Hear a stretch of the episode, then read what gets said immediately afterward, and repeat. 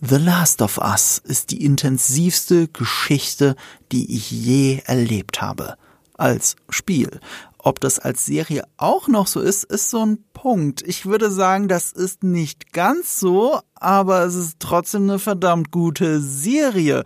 Ob das Leia Jankowski, mein Gast heute, auch so sieht, das werden wir jetzt klären. Hi Leia. Hallo.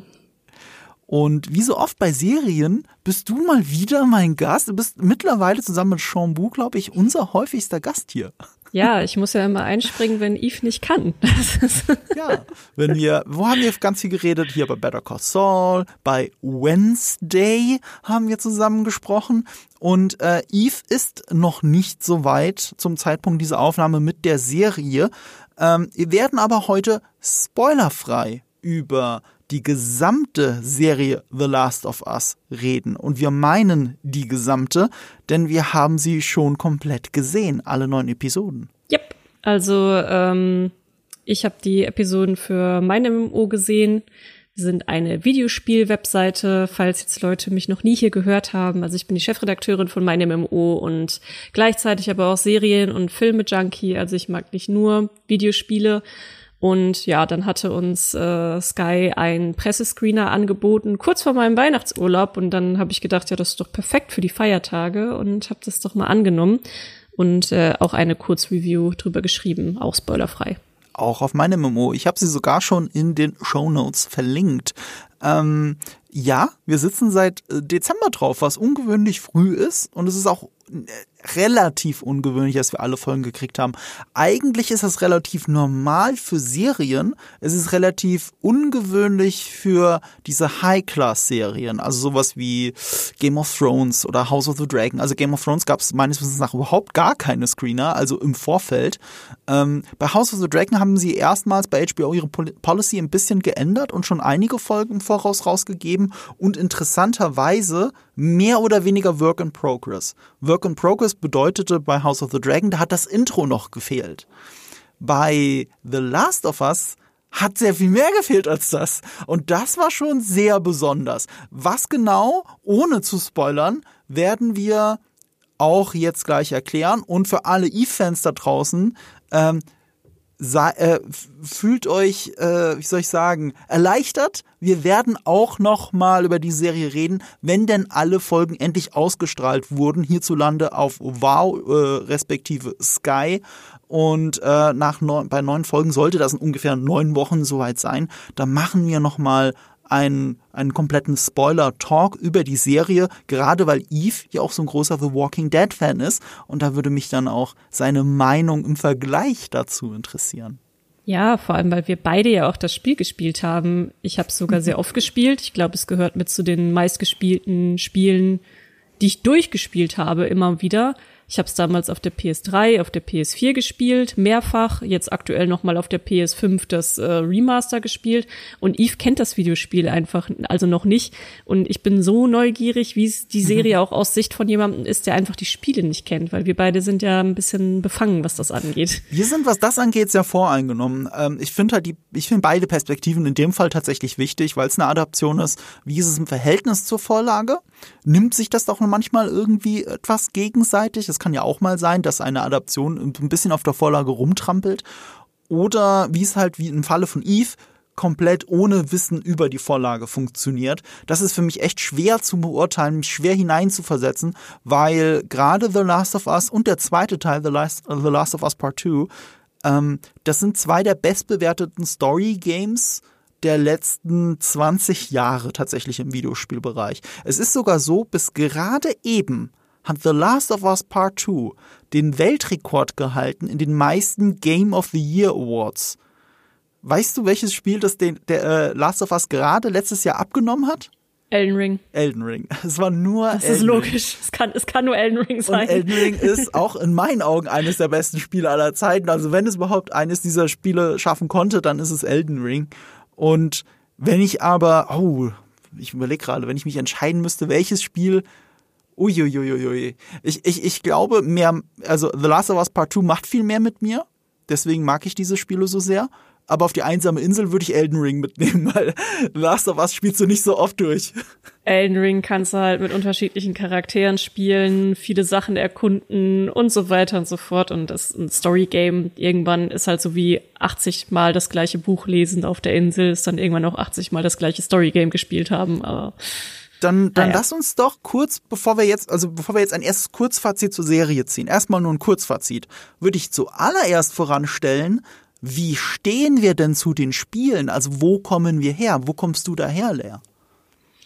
Ich habe es ja gerade schon einmal ganz kurz zusammengefasst. Ich habe die Spiele oder das Spiel, den ersten Teil, gibt ja mittlerweile den zweiten, entdeckt damals auch tatsächlich zum Release. Der war 2003, ist also jetzt fast zehn Jahre her. Ich weiß nicht mehr genau, wann es im Jahr passiert ist. Ich glaube, es war so Mitte des Jahres, dass es rauskam.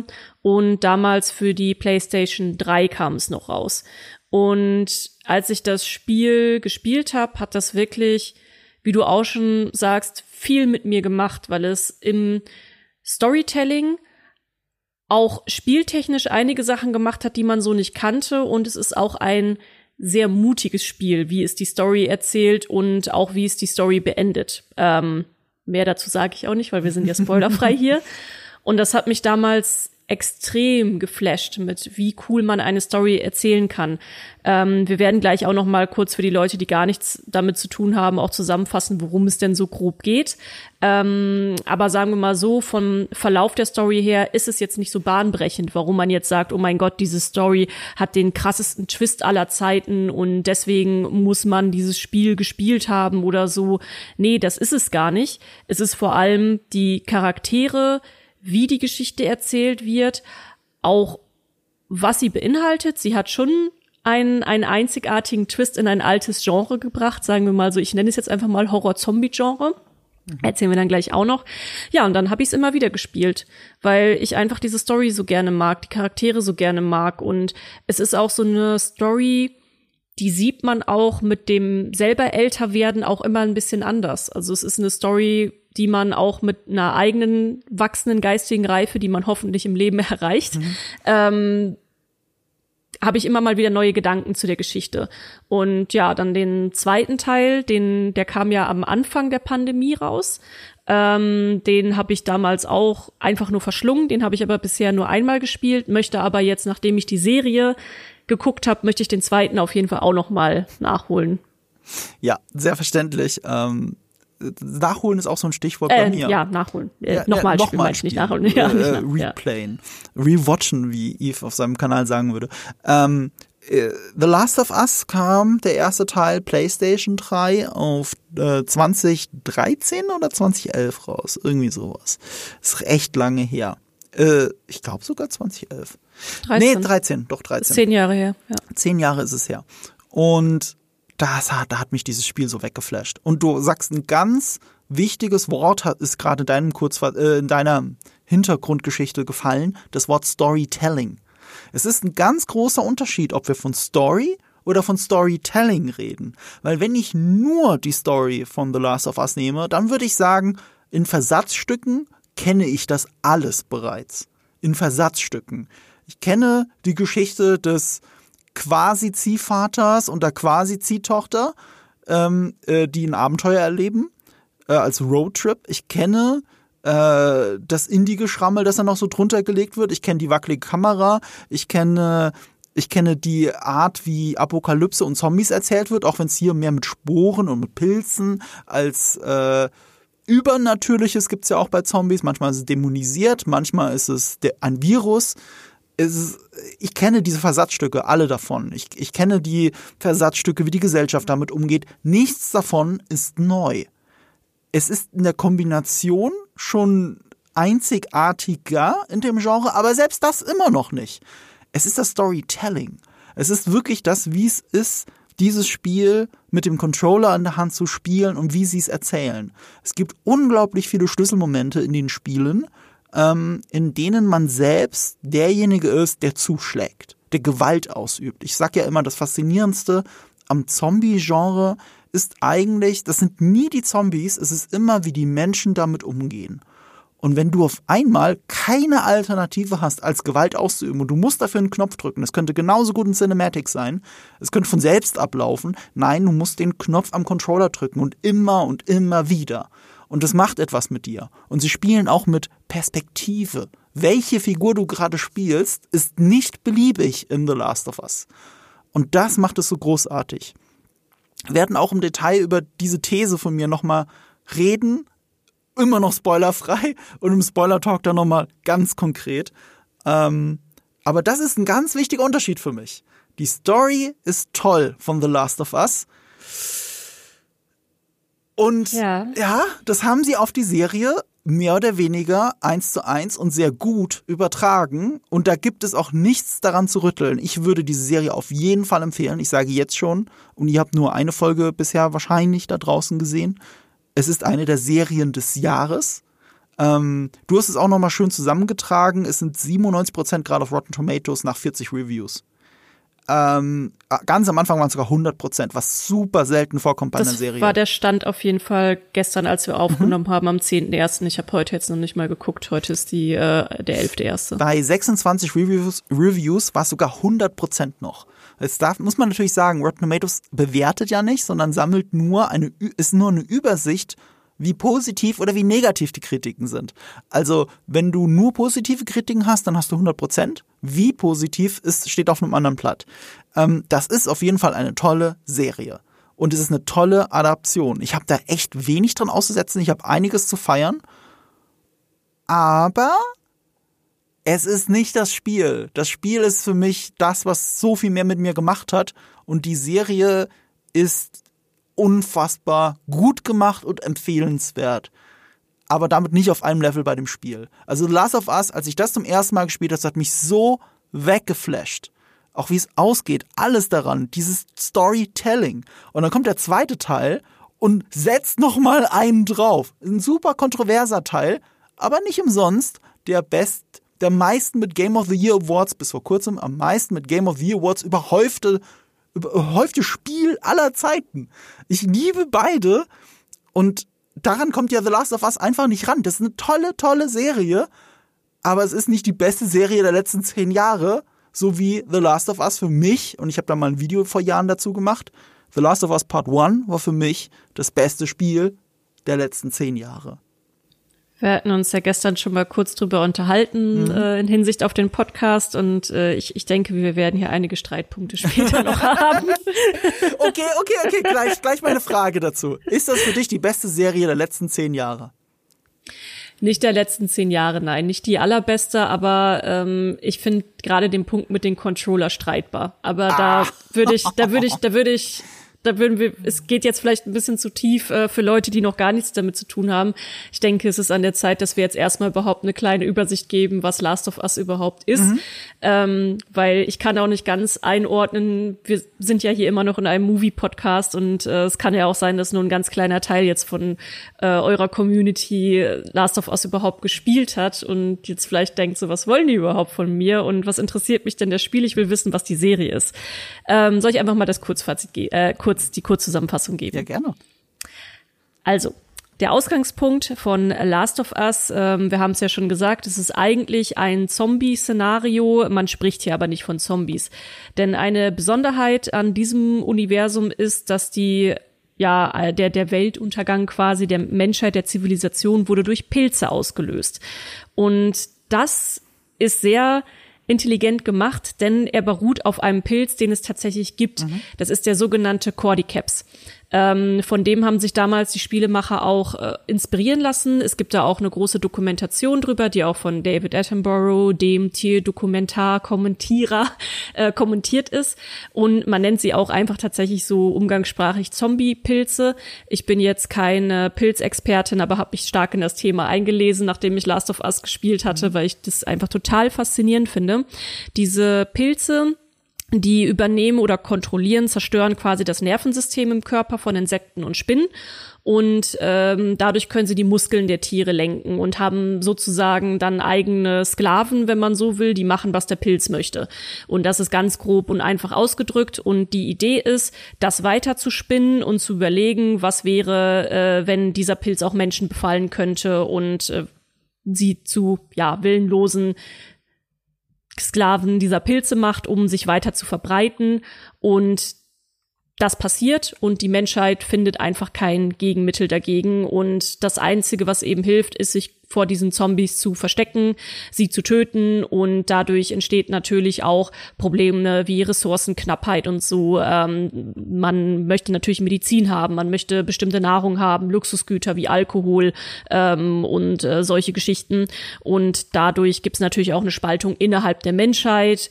Ähm, gibt zum Beispiel eine, eine militärische Richtung, die äh, meint, die Kontrolle über die Zivilisation haben zu können und zu schützen, äh, gibt Freiheitskämpfer und so weiter weiter und so fort. Eben, was Marco sagt, alles, was man irgendwie schon gehört hat. Ja, aber das ist das Ausgangsszenario und ähm, im Zentrum stehen dann zwei Figuren, der Joel und die Ellie. Und äh, Joel ist ein Schmuggler, der schmuggelt eben gerade solche Luxusgüter unter anderem auch wie äh, Alkohol oder eben auch Medizin, äh, Waffen und sowas.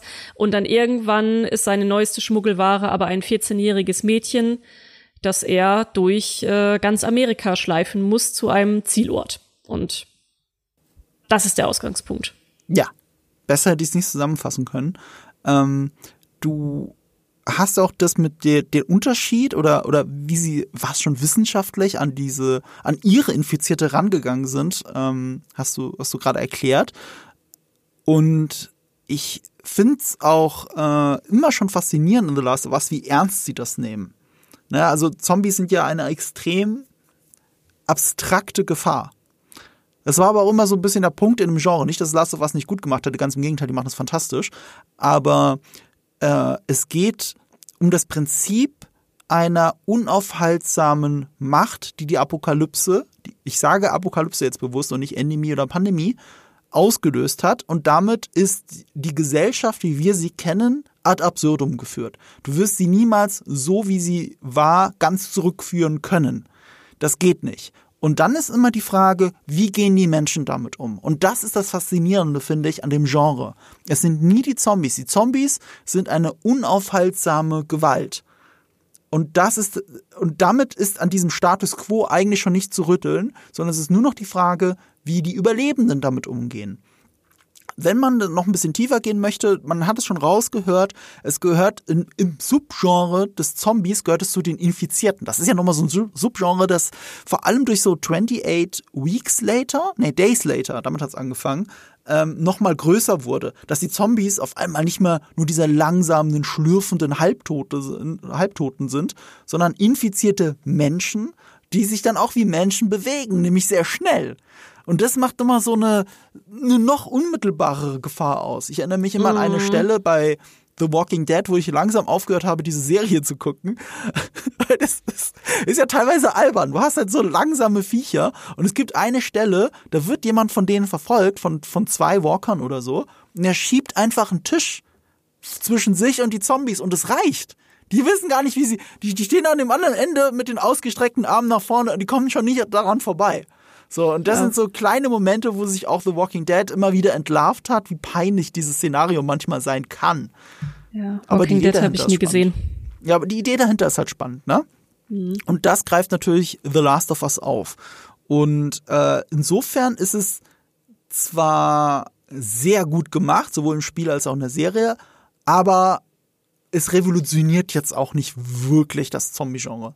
Nee, wobei ich die Idee tatsächlich damals unglaublich cool fand mhm. und sie bis heute finde, ist wirklich auf diesen Pilz zu basieren, der existiert. Also es ist jetzt nicht irgendeine erfundener Virus oder ein Virus, der irgendwo im Reagenzglas gezeugt wurde oder irgendwas Übernatürliches. Nein, dieser, diesen Pilz mhm. gibt es. Es gibt diesen Pilz mhm. und es mhm. gibt diese Aufnahmen. Also das ist gruselig. Ja. Ich empfehle euch auch wirklich, das mal zu suchen, sich das anzugucken ähm, von dieser Dokumentation, wie dann der der Pilz das Nervensystem wirklich übernimmt und wenn du es dann alleine schon auch mal an so einer Ameise gesehen hast, mhm. wie das genau funktioniert und was der Pilz da macht und du das dann einfach weiterspinnst. Oh mein Gott, was wäre denn wirklich, wenn keine Ahnung der Pilz sich dann weiterentwickelt? Ähm, und ja, im, äh, in der Serie finden sie dann auch noch eine Erklärung, warum sie es machen. Wie du auch gesagt hast, sie sind immer sehr wissenschaftsnah. Und das spiegelt sich dann auch in der, in der Serie wieder. Ich finde, es ist einfach sehr gut erklärt und sie haben sehr gut erklärt, wo diese Infizierten herkommen und warum es so problematisch ist, diesem Problem auch wirklich Einhalt zu gebieten. Was sie auch sehr gut machen, ist diese Ästhetik der Pilze oh. mit einzubauen. Und da sind ja. wir schon bei dem Work in Progress, von dem ich vorhin geredet habe, weil wir haben ja noch kein finales Produkt gesehen. Wir können tatsächlich gar nicht final urteilen, aber gefühlt natürlich schon, weil es war selbst in diesem ich, mich hat's ja gewundert, dass sie so einen Work in Progress Sprint rausbringen, aber selbst in diesem Zustand war das ja unglaublich gut gemacht. Du hast natürlich hier und da gesehen, äh, da wo ein infiziert, das waren meistens Masken, aber da wo auch mal digital nachgeholfen wurde, gerade bei Bewegungen, bei schnellen Bewegungen, ähm, hat man das dann schon gesehen, aber es hat die Wirkung nicht verloren. Und diese Pilzästhetik, die zieht sich da durch die gesamte Serie, sowohl im Setdesign als auch im Figurendesign, als auch schon im Intro. Und das fand ich ganz schön gemacht. Ah, das Intro ist super schön. Also sowieso auch mit dem das Gitar Gitarrengeschrammel, die Indie-Musik hast du ja gerade schon angesprochen. Äh, den Soundtrack haben sie auch eins zu eins aus dem Spiel übernommen. Da haben sie nichts dran geändert. Also auch diese, dieses, diese Intro-Melodie, ähm, die existiert auch im Spiel und Musik spielt auch eine wichtige Rolle, aber eher im zweiten Teil. Äh, kleiner Minispoiler, hö.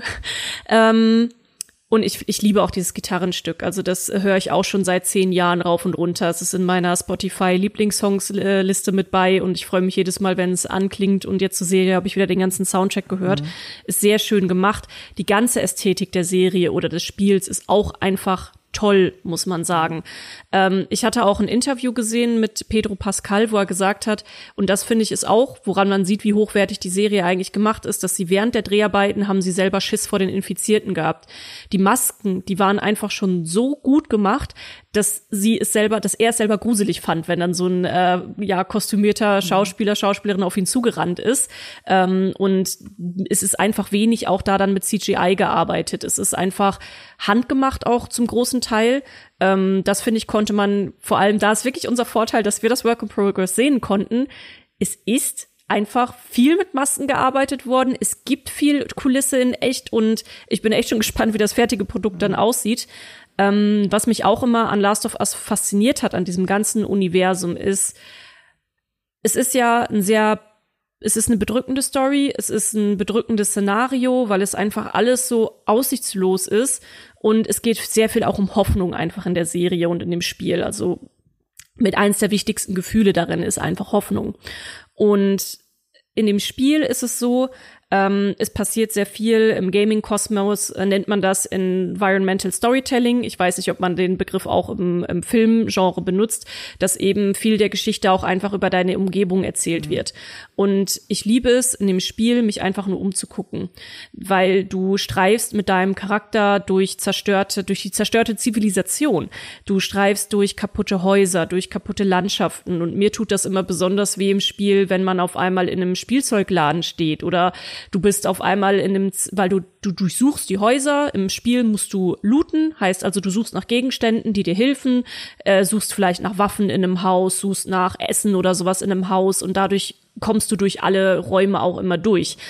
Und wenn du dann in so einem Kinderzimmer stehst oder in einem Teenagerzimmer, wo du vielleicht auch noch ein Tagebuch findest oder wo dann ein junger Mensch schreibt von ja und äh, morgen habe ich mein erstes Date und bin aufgeregt und der nächste Eintrag ist ja und jetzt sind Mama und Papa sind weggegangen, um äh, irgendwie Waffen zu holen und dann auf einmal ist kein Eintrag mehr da und du siehst aber ein Skelett im Bett liegen oder so, ne? Oder ja, überlaufen halt die Infizierten rum. Und ich finde genau das haben sie auch ganz gut in der Serie übersetzt. Wenn du dich einfach nur ein bisschen umguckst, ein bisschen auf die Hintergründe achtest, du siehst überall diese zerstörte Welt.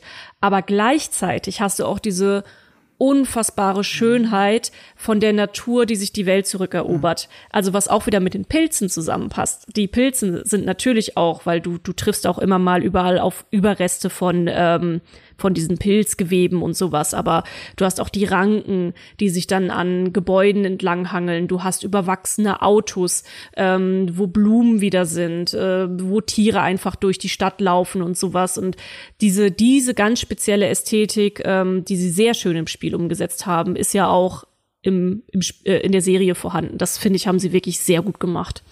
Die haben sie wirklich komplett rübergerettet. Und das ist nicht selbstverständlich. Ähm, und selbst das, was wir nicht gesehen haben, wir haben immer gesehen, von wem es kommt.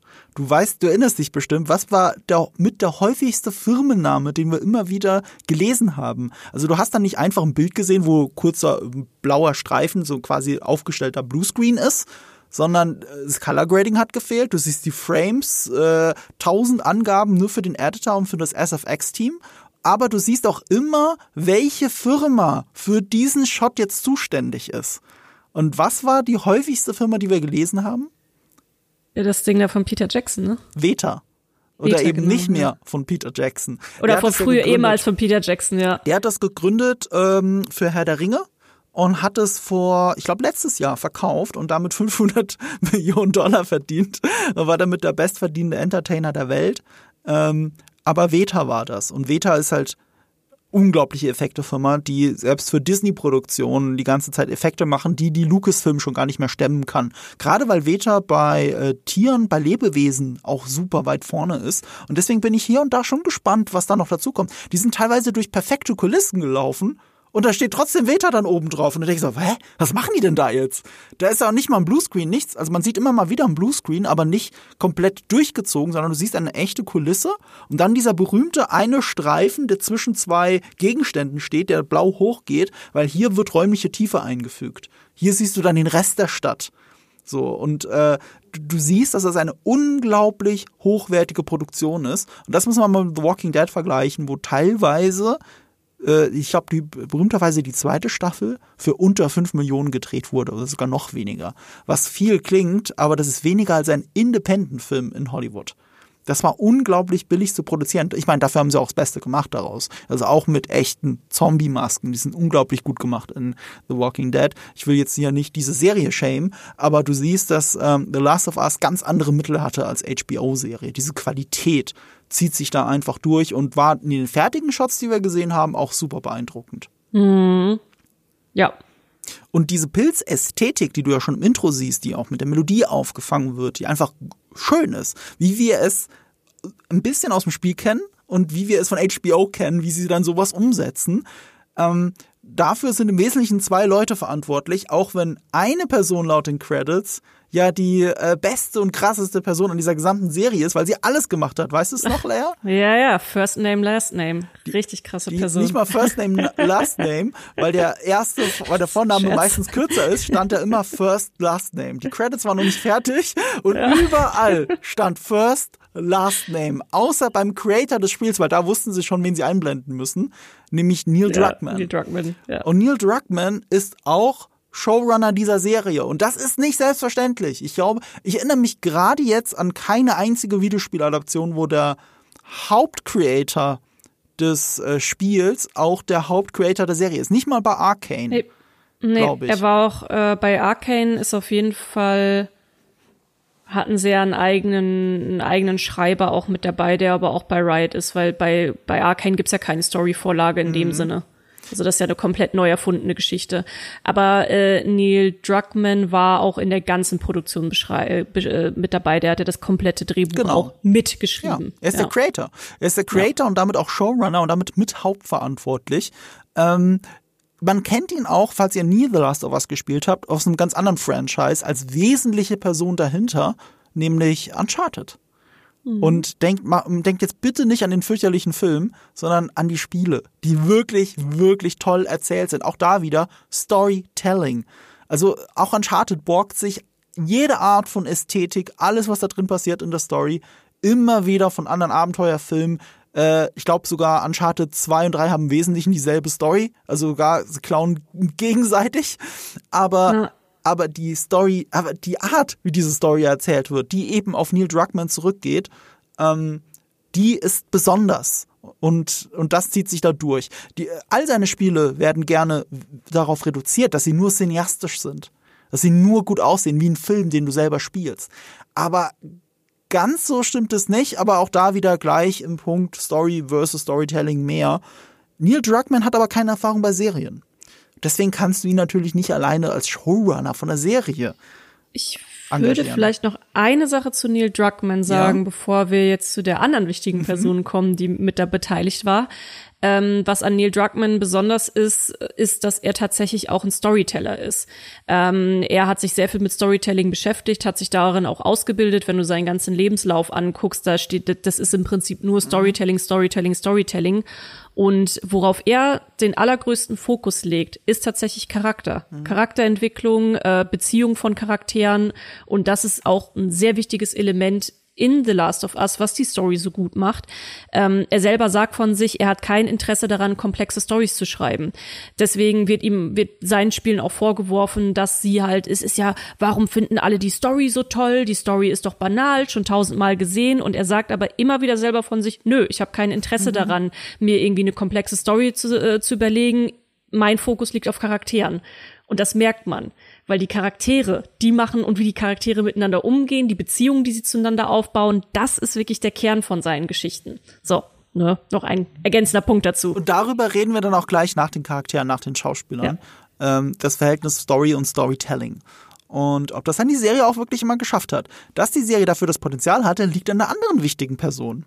Äh, Und das ist eine Person, die viele Leute jahrelang nie auf dem Zettel hatten, weil er der Autor von Filmen, oh, habe ich es nochmal aufgerufen, von Filmen wie Scary Movie 3 und Scary Movie 4 war, wenn ich es richtig noch weiß. Also, also von Crab, wobei ich die gar nicht mal so schlecht fand.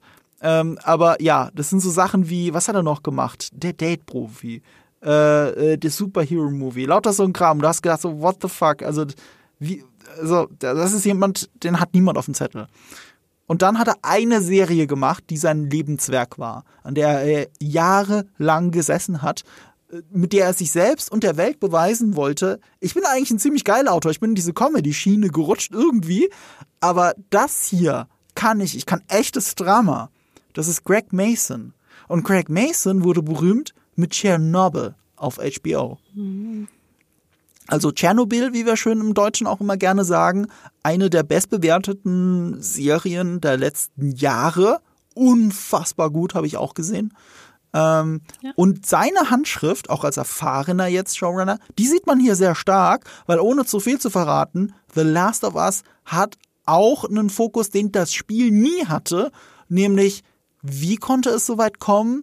Wer hat dafür was nicht getan eventuell? Auch wenn das kein nicht im Vordergrund steht, aber du, du merkst in diesen Momenten, ah, der Creator von Chernobyl hat diese Serie gemacht. Okay, I see. Ja, nicht nur darin. Also, falls ihr Tschernobyl nicht gesehen habt, große Empfehlung an dieser Stelle. Guckt sie aber nicht, wenn ihr gerade mental nicht auf der Höhe seid, weil diese Zie- Serie zieht einen wirklich extrem runter. Es ist ein Drama, es ist ein, es geht um eins der größten Dramen der Menschheitsgeschichte. Und ähm, es also ich, ich hatte es, glaube ich, sogar selber auch so in meine Review geschrieben, diese Serie schlägt dir konstant in den Bauch. So, du fühlst es im Magen, es ist sehr realistisch gemacht und er hält die, also er hält die Kamera auch drauf. Er hält die Kamera auf Einzelschicksale. Du siehst viel, was dir den Magen umdreht und ähm, ist aber trotzdem wirklich grandios gemacht, um auch diese, diese Katastrophe in, in Ganzheit, in der Volle wirklich verstehen zu können und eben auch, ja, wie es zu sowas kommen kann, warum bestimmte Entscheidungen getroffen werden, worunter dann halt ganz viele andere leiden müssen.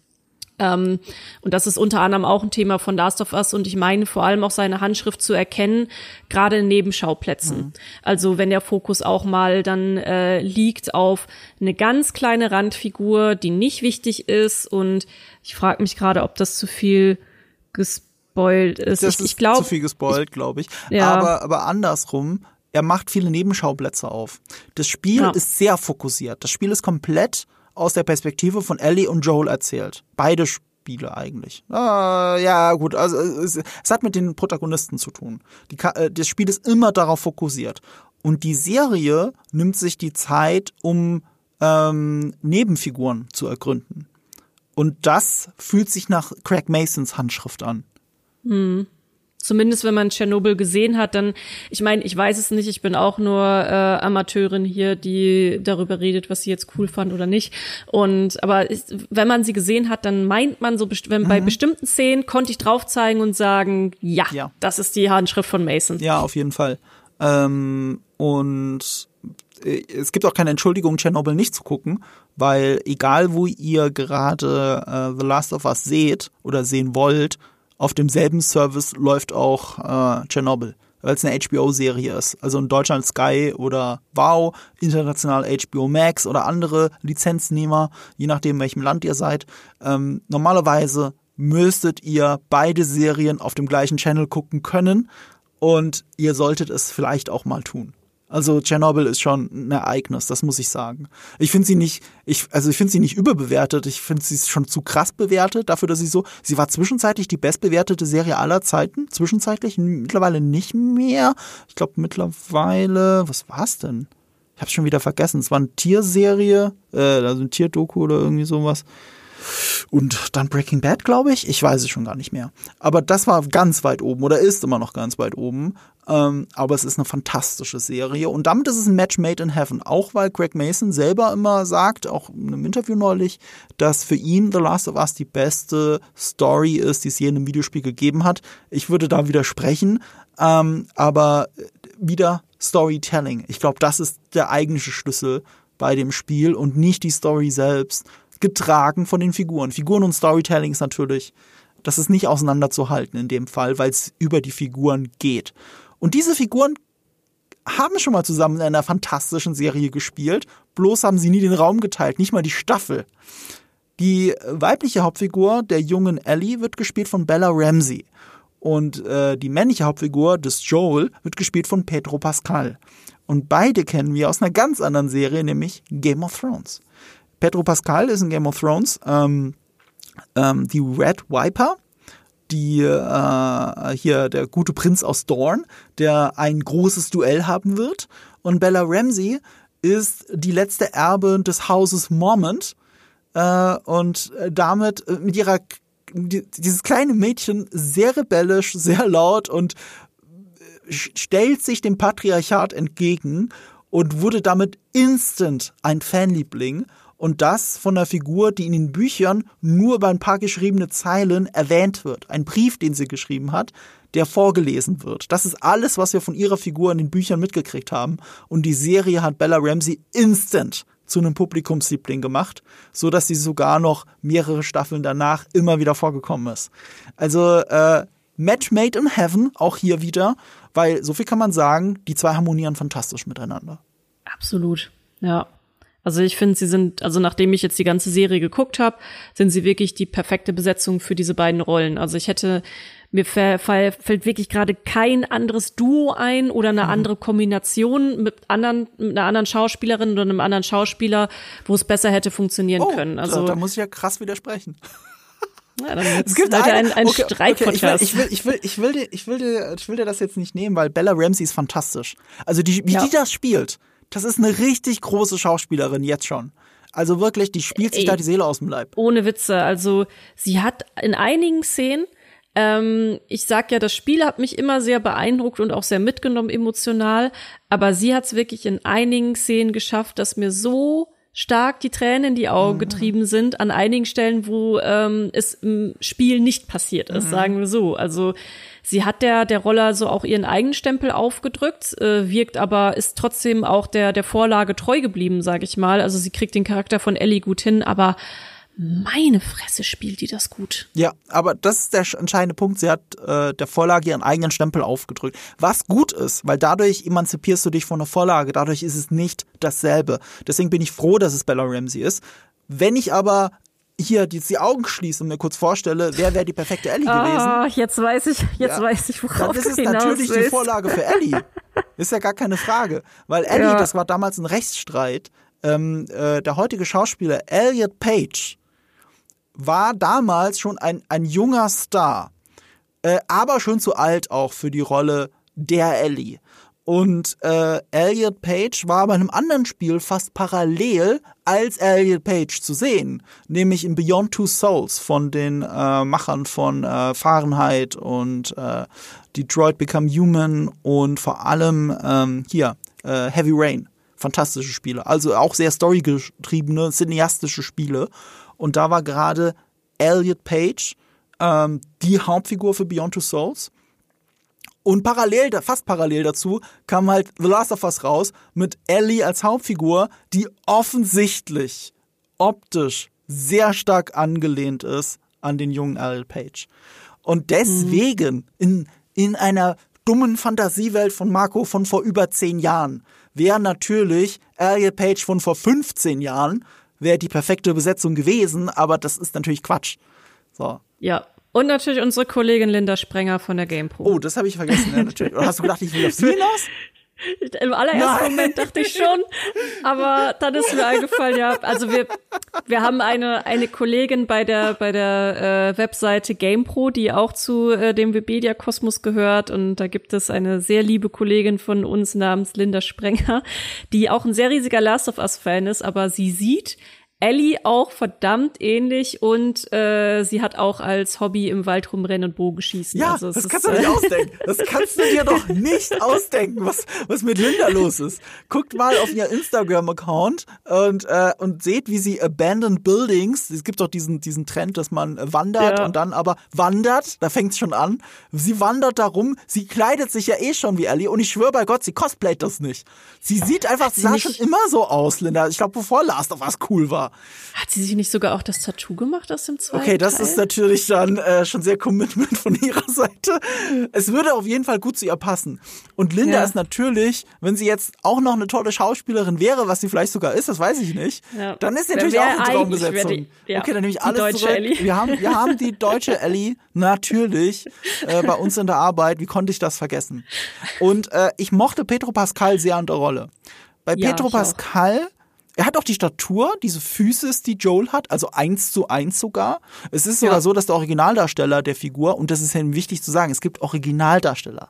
Die haben äh, das Spiel mit viel Motion Capture gedreht. Neil Druckmann hat durchaus Erfahrung im Dreh, halt nur für ein Spiel und nicht für eine Serie. Und äh, er hat so seine eigene Art, das zu interpretieren und der, der Originaldarsteller Troy Baker, der einer der größten und besten äh, Synchronsprecher im Videospielbereich ist. Zum Beispiel spricht er den Bruder Sam Drake in Uncharted 4. Äh, Troy Baker äh, hat gesagt, er fand Pedro Pascal so geil in der Rolle, wenn er das vorher gesehen hätte, für seinen Joel hätte er dann Sachen davon übernommen. Das ist ein großes Lob. Ähm, mhm. Und es ist mhm. auch umgekehrt sehr interessant, weil genau das sollte nicht passieren mit den Figuren. Sie hatten die strikte Anweisung, sich nicht das Spiel anzugucken oder es zu spielen. Pedro Pascal ist, glaube ich, auch kein Videospieler, deswegen wäre das da jetzt nicht das Problem gewesen, aber auch wirklich ganz süß und charmant, wie Bella Ramsey mal im Interview, in einem Video-Interview gesagt hat, ja, ich hatte die Anweisung, mir das nicht anzugucken, das Gameplay, aber ich habe heimlich doch ein bisschen reingeschaut. Und ganz ehrlich, man merkt es. Es gibt Momente, ja. es gibt Momente in dieser Serie, da ist die Kamera in so einer halbtotalen, totalen und dann ist da Ellie, die sich gerade langweilt, die nicht weiß, was sie tun soll und anfängt, Sachen auf den Boden zu treten.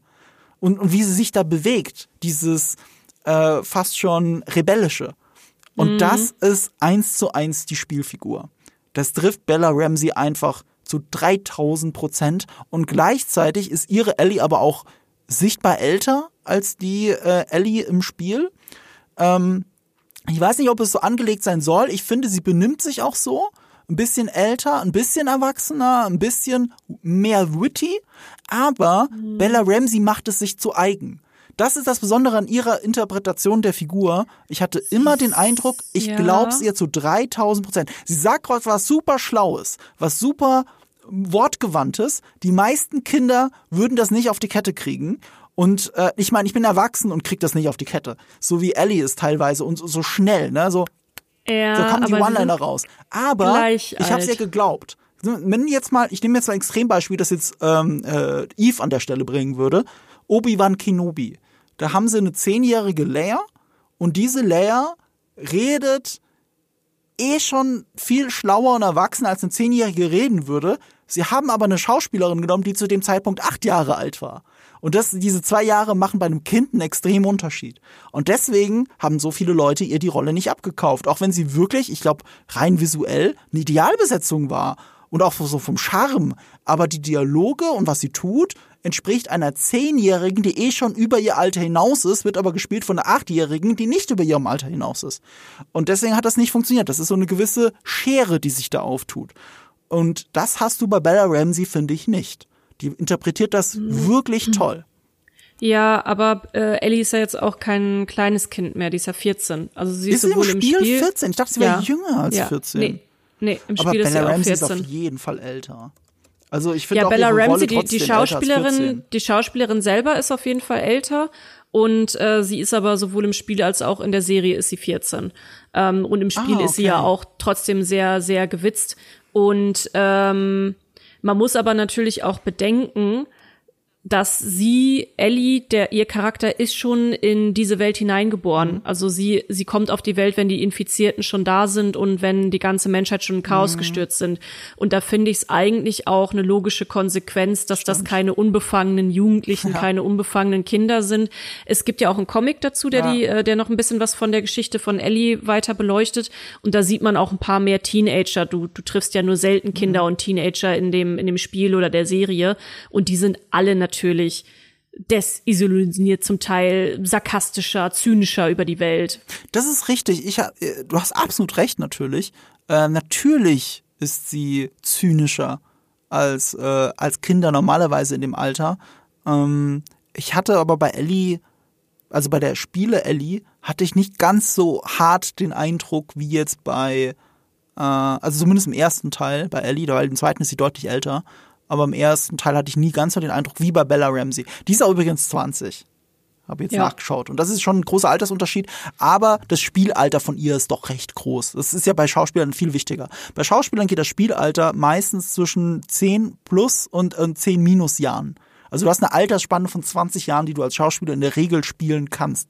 Halt nicht bei einer achtjährigen Leia. Da halt nicht. Da kann mir das Ja. keiner erzählen. Das, die ist nicht minus Nee. zwei Jahre alt. Bei Bella Ramsey hat's geklappt. Also die hat sich hier in dem Fall, ähm, jetzt ist sie 20, letztes Jahr haben sie gedreht, da war sie 19. Also hat sie sich fünf Jahre jünger gespielt. Und das funktioniert. Ja, vor allem, wenn man bedenkt, dass es gibt ja einen zweiten Teil der Spiele und dann ist es auch nicht unwahrscheinlich, dass es eventuell noch eine zweite Staffel gibt, die die Geschichte weitererzählt und da ist sie ja älter. Also da wäre es ja auch nicht so schlau, jemanden zu casten, der halt so gerade 14 oder 13 oder 15 ist, weil dann musst du ja Das machst du im besten Älter. Fall in Wirklichkeit auch gar nicht. In Wirklichkeit werden Eben. Kinder in der Regel älter gecastet. Außer Ja. bei Leia, bei Obi-Wan Kenobi. Keine Ahnung, wie das passieren konnte, aber es ist passiert. ähm, gut. Äh, aber bei Petro Pascal, um jetzt noch mal kurz bei ihm zu bleiben. Ich finde schon, dass diese Präsenz, die Petro Pascal aber nun mal hat, als Star schon, weil ich meine, hallo, The Mandalorian, Game of Thrones, äh, und selbst wenn er nur den Bösewicht in Wonder Woman gespielt hat, man hat mittlerweile ein Bild von Petro Pascal, wenn du die Augen zumachst. Und ich finde nicht, dass das komplett weggeht bei, bei, bei seinem Joel. Also ich denke zuerst, wenn ich, wenn ich ihn als Joel sehe, ist der erste Name, der mir in den Kopf kommt, Pedro Pascal und nicht Joel. Weißt du, was ich meine? Also Ja. da hat das mich nicht 100% gecatcht. Er macht nicht mal was falsch. Ich könnte nicht mal mit dem Finger drauf zeigen. Die Physis ist da. Eigentlich ist alles da, außer dass er schon ein zu krasser Star ist. So wie wenn du Tom Cruise siehst. Du denkst Ja. immer zuerst an Tom Cruise und vielleicht noch an Ethan Hunt, aber dann war es das auch schon. Die anderen Namen fallen dir schon nicht mehr ein. Ja, ich, ich glaube, das, ja doch, das hatte ich dir auch schon mal Mhm. gesagt. Du brauchst aber einfach auch zumindest ein Gesicht, das du auf die Poster klatschen kannst, Ja. wo Leute sagen, ah, den kenne ich, Ja. da, da, da schalte ich jetzt mal Und ein. das ist mein Vorwurf. Das ist mein Vorwurf, dass das der Grund ist, warum Pedro Pascal die Rolle spielt. Ich finde, ich glaube aber nicht, dass das der Grund ist, Doch. weil, wie du auch schon gesagt hast, also nicht nur, er ist ja aber trotzdem sehr gut für die Rolle einfach gecastet. Also wenn du die Silhouetten, wenn du wirklich Ja, Silhouetten okay. nebeneinander stellen würdest, er sieht wirklich einfach aus Ah. wie Joel. Ich finde, er spielt das auch sehr gut. Äh, was Pedro Pascal halt sehr gut kann, ist traurig gucken. Ne? So, das, das kriegt er in jeder Rolle hin. Er hat einen sehr, sehr schön traurigen Blick, einen sehr schön melancholischen Mhm. Blick. Und ich finde, sein Joel, dem drückt er ja auch seinen eigenen Stempel auf und der hat ein bisschen mehr so eine tiefe Trauer in sich als der Spiele-Joel. Der Spiele-Joel, der ist ein bisschen, ja, der ist noch ein bisschen grantiger und äh, ein bisschen übel gelaunter und, und Pedro Pascal, der gibt halt so diese traurigen Pedro Pascal Augen und wenn man dann ja auch weiß, was sein Ausgangspunkt der Story ist, dann dann weiß man ja auch, warum er so traurig ist und es ist halt na, was anderes. Aber auch da, ich, ich wüsste halt gerade nicht, wen ich da lieber Ich habe halt zwei hätte. Namen. Das ist halt mein Problem. Das ist mein Problem. Hau raus. Ich habe zwei. Hau raus. Ähm, das eine ist, äh, es ist tatsächlich auch wieder ein Game of Thrones Schauspieler. Ich kann es nicht anders sagen. Äh, es ist hier, äh, fuck, wie heißt er nochmal? Mann, mein Gott, ich habe ihn noch äh, interviewt. Jamie Lannister, Nicola, Nikolai Costa-Waldau. Hm. Nikolai Costa-Waldau, es gibt sehr viele Filme mittlerweile mit ihm mit Bart und du guckst es und denkst so, oh fuck, das ist Joel. Er, er ist es einfach. So, also, also visuell hättest du kaum einen besseren Match finden können. Also mir fällt, da fällt mir jetzt wirklich niemand ein, der mehr so aussieht. Und er ist ein toller Schauspieler. Also Jamie Lannister, was er gerade so in den letzten zwei, weißt du, man kann ja die letzten Seasons Game of Thrones alle hassen, wie er es gespielt hat. Gerade in den hm. letzten zwei Seasons. Es gibt in der letzten Season einen Moment, da muss ich jedes Mal heulen, wenn er mit seinem Bruder Tyrion redet. Das ist eine der für mich traurigsten Szenen überhaupt und die hatten beide schon immer zu zweit tolle Szenen. Jamie Lannister, also Nikolai Costa-Waldau ist mein einer Pick. Ähm, und der andere, und der hat sich erst durch die Serie aufgedrängt, ist Troy Baker. Das ist kein Spoiler. So, das war bekannt, ja. dass die all die Darsteller aus dem Spiel auch Rollen in der Serie übernehmen.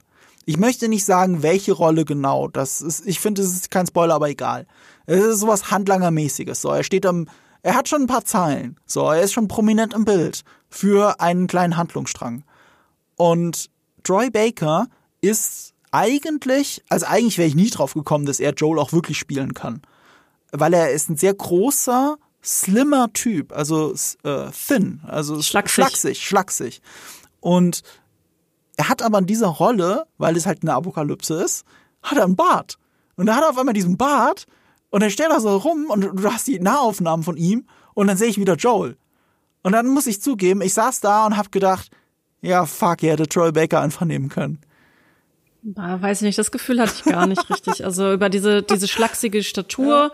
und auch von seiner Bewegung her. Ich weiß halt natürlich jetzt nicht, wie er wäre, wenn er Joel tatsächlich spielt, mhm. aber so alleine von der Optik und von der Statur her ist es einfach Pedro Pascal. Er hat halt ein paar geile Close-Ups. Also, mhm. also Troy Baker hat ein paar geile Close-Ups, wo du ihn nur in seinen Bart grummeln siehst und dann sehe ich Joel.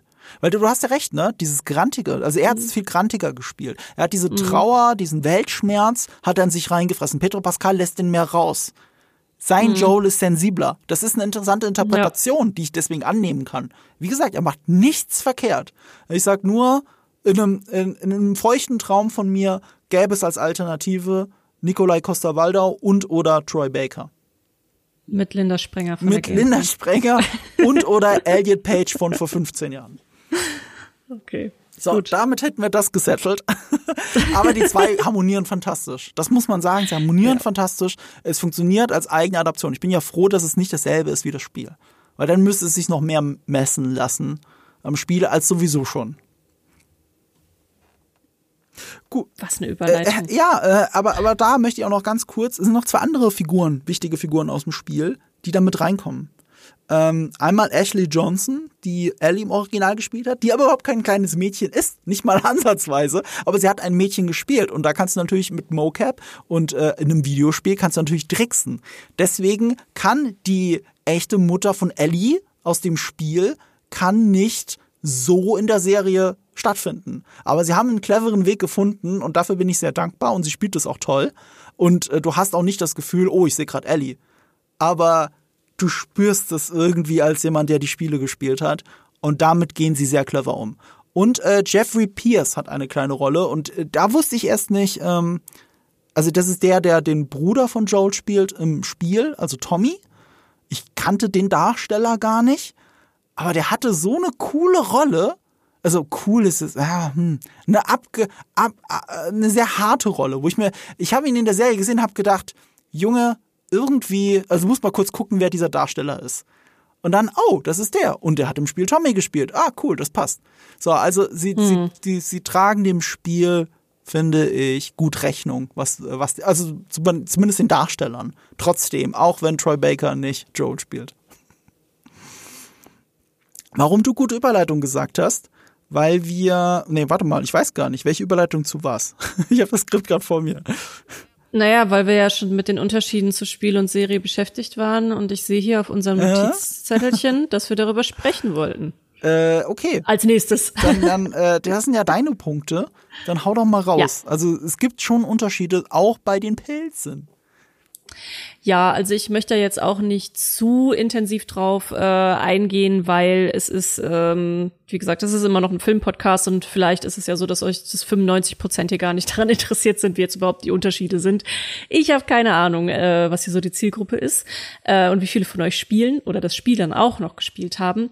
Aber ähm, es ist auf jeden Fall ein ganz großer Punkt, warum es eventuell auch sein könnte, dass User Scores, es gibt ja dann auch User Reviews immer, mhm. auch zum Beispiel auf Rotten Tomato, und ihr könntet vielleicht, wenn ihr da affin seid, auch auf negative Reviews stoßen, auf die, ähm, auf die Serie, die aber sehr gesteuert sind durch Fans der Spiele.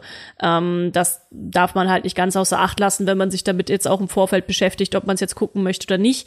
Und es gibt bestimmte Unterschiede ähm, ein ganz großer Punkt in der Community ist gerade der Einsatz, das wusste man auch schon vorher, von Sporen oder Ranken.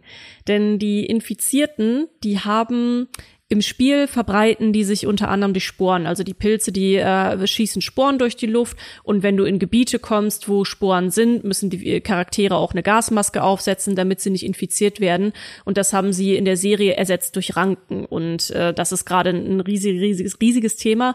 Ähm, wo ich nicht ganz genau verstehe, warum das für einige Leute so ein äh, äh, Punkt ist, weil das ist irgendwie für die Story ist es wirklich nicht so aus meiner Sicht nicht so wichtig, ob es jetzt Zombies oder. Es ist, es ist nicht relevant. Es ist spielerisch relevant. Es ist nur spielerisch ja. relevant. Weil spielerisch bedeutet das, du musst eine Gasmaske aufziehen. Du musst, äh, du hast auf einmal eine dunklere Umgebung. Es ist, es ist sehr atmosphärisch. Das ist es gar keine Frage. Aber was die Serie, wie atmosphärisch sie mit dem Thema Ranken umgeht und dem vernetzten Bewusstsein eines Pilzwesens, das ist schon wieder ja, cool. Total. Äh, vor allem diese Ranken, die sehen ja auch echt Uhr aus. Mhm. Also wirklich. Diese, diese Ranken, die sind, also ich, ich bin, da habe ich mich echt ein bisschen geschüttelt, als ich die das erste Mal gesehen habe. Die fand ich schon sehr, sehr, sehr gut gemacht, wo ich dachte, oh Gott, nein, das will ich nicht an meinem Körper haben. Ich find's ehrlich gesagt fast grausamer in der Serie Total. mit dem, wie, wie der Pilz da funktioniert, als wie es in, das, in dem Spiel war. Das war, was das angeht, eine Weiterentwicklung. Ja, finde ich auch. Und äh, spielerisch ist es halt auch nur wichtig, weil Sporen ja immer eine bestimmte Art von Infizierten bedeutet. Mhm. Und ähm, dass du halt weißt, oh, da sitzt jetzt dieses Ding. Äh, das heißt, ich muss mich auf was vorbereiten. Ne? Und das ist, spielt halt für die Serie auch überhaupt gar keine, gar keine, ja, mhm es ist keine Rolle. Und ähm, eine Sache, die mir halt aufgefallen ist, auch bei den Infizierten, sie tauchen im Spiel häufiger auf als in der Serie. Das ist eine ähm, Untertreibung. Sind, eine Untertreibung, ja. Sie tauchen sehr viel häufiger auf, aber wahrscheinlich halt auch durch die Entscheidung, du brauchst halt diese Infizierten, um Action in das Spiel mit reinzubekommen. Und als Spielerin möchtest du ja, also da möchte ich ja looten, ich möchte leveln, ich möchte Zombies metzeln, ich möchte Horden von Zombies haben, durch die ich mich kämpfen kann oder dran vorbeischleichen kann oder was auch immer. Äh, ich brauche ja den Adrenalinkick mhm. auch im Spiel. Es ist immer noch ein Action-Adventure. Und ähm, ja, bei der Serie muss ich aber sagen, dass es dadurch auch teilweise etwas weniger, also die Bedrohung ist halt nicht genau, so präsent. die Bedrohung ist nicht so präsent. Ich hätte auch nicht jede Action-Szene gebraucht, aber die Bedrohung ist nicht so äh, präsent. Du hast, ähm, sehr oft vergisst du eigentlich, dass du gerade eine Zombie-Serie schaust. Aber in dem Spiel ja. vergisst du es halt nie. In dem Spiel läufst du teilweise durch Passagen und da sind wir beim Environmental, Environmental Storytelling, Environmental Storytelling von äh, dem Spiel es ist nicht nur die Umgebung. Es ist, du, du läufst, also klar, du läufst durch leere Umgebungen, das erzählt ja schon was. Und du hast die ganze Zeit aber auch dieses Gefühl, was ist, wenn jetzt gleich die Wand auf, aufbricht und dann kommen tausend Infizierte auf dich zu. Es kann jederzeit passieren. Du hast immer eine Anspannung, eine Grundanspannung. Und gleichzeitig dieses, äh, während du da durchläufst, führen Joel und Ellie Dialoge miteinander. Und das haben die äh, Naughty Dog, der Entwickler, sowohl bei Uncharted als auch bei äh, Last of Us immer besonders gut gemacht. Und das ist nur ein ganz kleines Detail, das super beliebig wirkt. Die Figuren reden die ganze Zeit miteinander. Die schauen sich an. Sie inter Wenn du interagierst, kommentiert das die Figur. Du hast wirklich das Gefühl, du läufst gerade mit einer anderen Person durch eine Welt und ihr erkundet zusammen die Welt. Dieses spielerische Element, das fast schon beiläufig ab, äh, abläuft, ohne dass du überhaupt einen Einfluss darauf hast, sorgt dafür, dass du viel tiefer in diese Welt reingezogen wirst und dich identifizierst mit den Figuren. Nur um ein Gegenbeispiel zu bringen. GTA. Wenn in GTA die Figuren miteinander reden, ist es meistens, also abseits der Zwischensequenzen, wenn sie zusammen im selben Auto sitzen. Du konzentrierst dich gerade aufs Autofahren, versuchst keinen Unfall zu bauen, laute Musik läuft und im Hintergrund hörst du noch, dass die Figuren miteinander brabbeln. Das ist nicht dasselbe. Du, du verpasst viel, es geht nicht auf dich als Spieler, es geht nicht auf die Figuren ein, es hat nicht denselben Effekt. Anders als Uncharted mhm. und The Last of Us. Und das ist etwas, was du jetzt in der Serie eigentlich nur erreichen könntest, wenn du sehr viel Zeit für die Figuren und wenn sie nichts tun verwendest. Aber das würde bei einem Film und einer Serie bedeuten, dass es langweilig ist. Und deswegen ja. sparen sie das weitestgehend aus. Ja, und hier komme ich jetzt zum Punkt, wo ich finde, dass die Serie eben auch einiges besser erzählen kann als die, äh, als die Spiele, weil die Serie kann sich eben Zeit nehmen für Nebenschauplätze. Als Spielerin würde ich mich natürlich unfassbar anfangen zu langweilen, wenn ich irgendwie, äh, sagen wir mal, eine halbe Stunde eine Szene hätte, wo ich irgendeinem Charakter dabei zugucke, wie er seinen Alltag gestaltet, in, äh, weil ja, dann sitzt du halt da und denkst, ja, und wann darf ich wieder aktiv irgendwas machen? Das ist halt der Sinn eines Spiels. Und ähm, ich finde, diese Stärke nutzt die Serie einfach sehr gut aus. Äh, wir haben, also es gibt eine Nebenfigur, äh, ich, ich nenne jetzt einfach mal ihren Namen. Äh, ihr werdet es dann, äh, Spielekenner werden es, äh, wissen, wer es ist. Und wenn ihr dann auf ihn in der Serie stößt, dann wisst ihr auch, was ich hiermit meine. Das ist Bill. Und Bill bekommt eine andere Story als im, im Spiel, was aber gut ist. Ich habe jetzt auch schon die Prognose, dass die, die Story, in der er in der er sehr präsent ist, die wird, denke ich, auch die höchst bewertete Story der Serie werden. Und alleine. Also Folge meinst du? Ne? Äh, Folge, Folge der Serie werden. Und alleine diese Geschichte, die da erzählt wird, die finde ich, du hast ja vorhin gefragt, ob es für mich jetzt eine der besten Serien der letzten 20 Jahre ist. Da würde ich halt Nein sagen, aber wenn ich jetzt nach Episoden von Serien mhm. gehen müsste, dann würde ich sagen, das ist eine der besten Episoden, die ich jemals gesehen habe. Also okay, die hat mich auch eine krasse Aussage. Die hat mich wirklich extrem mitgenommen ja. und über die denke ich auch noch nach. Die finde ich richtig gut gemacht. Seine Story richtig toll erzählt, ganz anders wie gesagt als im Spiel. Das hat mir jetzt auch als jemand, der die Story kennt, schon viel gegeben und ich glaube, ich bin eigentlich davon überzeugt, dass die auch sehr viele Leute berühren, berühren wird, weil sie so, weil sie für uns so mhm. nachvollziehbar ist. Man kann, man kann zumindest so viel sagen. Ähm, äh, Bill wird gespielt von Nick Offerman der ja gerade durch sein komödiantisches Talent besonders berühmt ist, aber wir haben auch schon in Ausschnitten gesehen, dass er dramatisch sehr guten Actor ist und äh, hier bekommt er seine Screentime. Und das hätte ich auch nicht gedacht, weil äh, im Spiel ist das eine sehr kleine Rolle. Gleichzeitig wird die auch wieder viel über Environmental Storytelling erzählt. Mhm. Du hast halt im Spiel nie seine Perspektive. Und äh, das kann eine Serie tun und das ist eine der großen Stärken dieser Serie, dass sie andere Perspektiven einnehmen kann aus, aus diesen, all diesen Storytelling-Gründen. Ähm, das Spiel hat viel mehr Fokus auf Joel und Ellie und ihre Perspektive und du fühlst dich zu ihnen verbunden und es tut der Serie sowohl gut, sich mal von beiden zu entfernen, als auch, dass es, finde ich, und da sind wir bei diesem Story versus Storytelling-Punkt, auch manchmal schadet.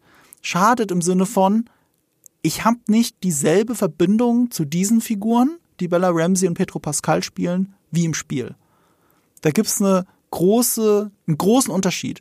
Und es liegt nicht an Schauspielern, es liegt nicht mal an der Story, es liegt an dem spielerischen Element. Mir fehlt das, was der Controller da mit mir gemacht hat. Es ist ein Unterschied. Weißt du, bei einem Film und einer Serie ist es ja völlig normal, dass die Kamera auf einmal einer anderen Figur folgt. Völlig normal. Natürlich. Das ist, das ist Standard. Aber bei dem Spiel war es nicht normal.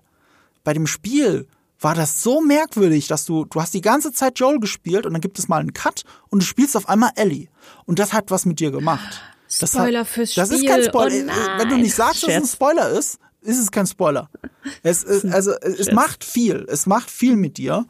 Und ähm, und solche Momente, ich habe eigentlich drauf gewartet, wirklich gespannt, wie sie das in der Serie umsetzen.